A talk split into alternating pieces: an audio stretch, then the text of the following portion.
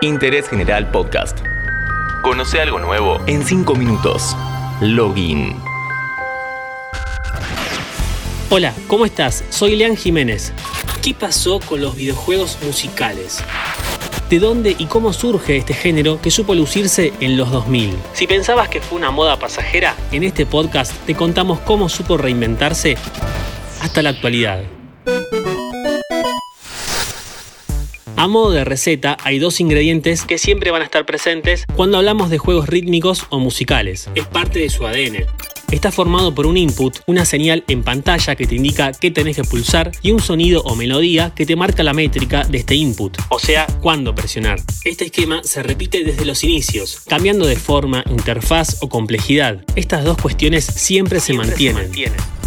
Si tuviéramos que encontrar el origen, podríamos decir el Simon, el juego electrónico de mesa creado a finales de los años 70. No había que coincidir el ritmo. Lo principal era repetir en orden la combinación de colores. Si pensamos en diversión familiar, interactividad y una jugabilidad muy sencilla, no es de extrañar que en Japón aparezcan los primeros indicios de juegos musicales. De hecho, tenemos un podcast dedicado especialmente a esta industria. Búscalo como La historia de los videojuegos en Japón.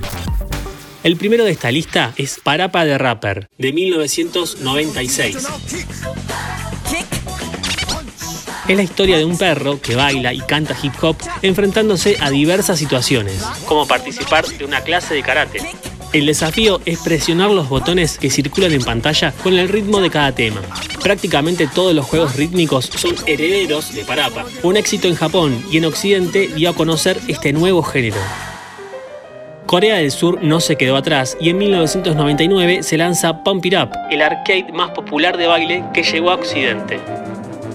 Esta vez la coordinación incluye los pies del jugador y la destreza de sincronizar sus pasos con las flechas en imagen al ritmo de la música. La versión dance de la sonata para piano número 8 en Do menor de Beethoven, conocida como Beethoven Virus, es uno de los temas más recordados. Ah, sí, por supuesto. No podemos olvidarnos de Run to You de DJ Doc. Otro arcade musical similar al Pump It es el Dance Dance Revolution de Konami, rival directo en el segmento. Beatmania, también de Konami, te convertía en un DJ en su arcade tipo cabina. Evoluciona hacia inputs que caen verticalmente con los cuales tenemos que presionar en sincro. Guitar Freaks y Drum Mania son dos juegos de salón que te permitían sentirte un rockstar, con guitarra y batería. Es el prototipo de lo que sería el juego musical más famoso de todos los tiempos, Guitar Hero.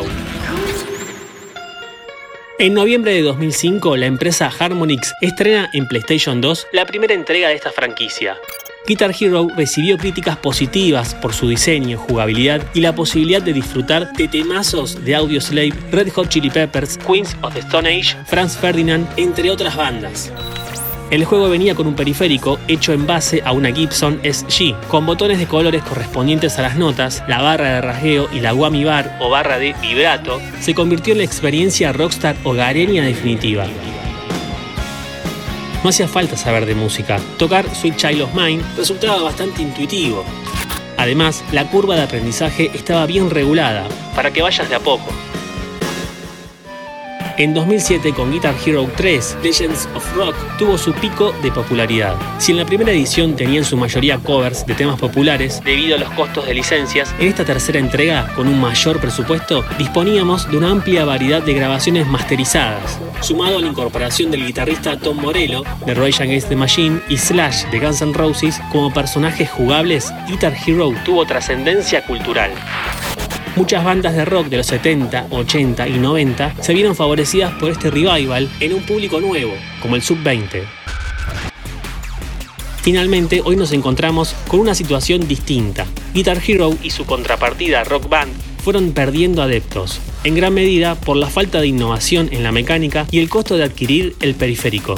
El segmento musical lo acaparan juegos indies como Beat Saber y Thumper. Este último, recomendadísimo si te gusta la percusión. Es considerado un juego de violencia rítmica. Esta es la historia de los juegos musicales, género que todavía tiene mucho futuro. Interés General Podcast. Encontrarnos en Spotify, en Instagram y en interésgeneral.com.ar.